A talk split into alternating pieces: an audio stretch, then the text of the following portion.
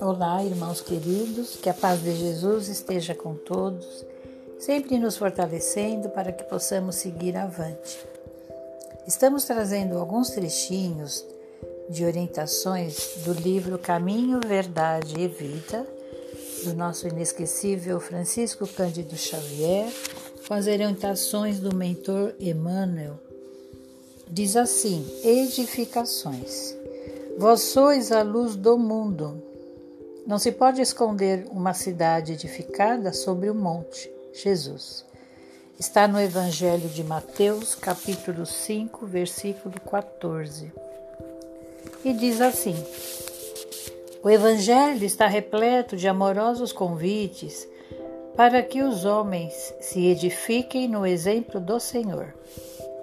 Nem sempre os seguidores do Cristo compreendem esse grande imperativo da iluminação própria em favor da harmonia na obra a realizar.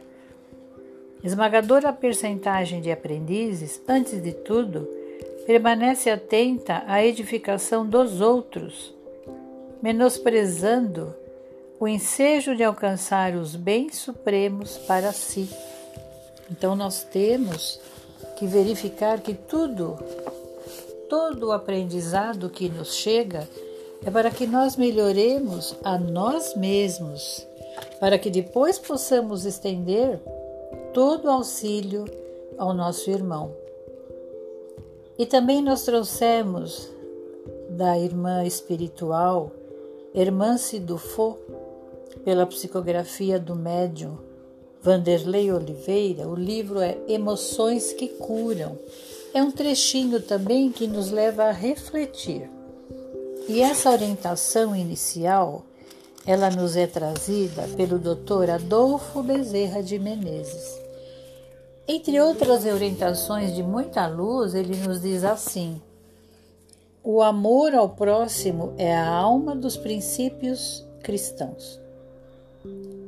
A lei universal do amor nos permite e convida-nos à ação consoladora em favor das necessidades do nosso próximo. Entretanto, a ação no bem por si mesma não representa cura pessoal. Estender a mão que apoia e enxugar lágrimas são roteiros insubstituíveis de solidariedade e de bondade a que todos somos chamados para propiciar o bem alheio. A cura e a redenção, entretanto, são caminhos individuais e intransferíveis, frutos do merecimento e do trabalho pessoal.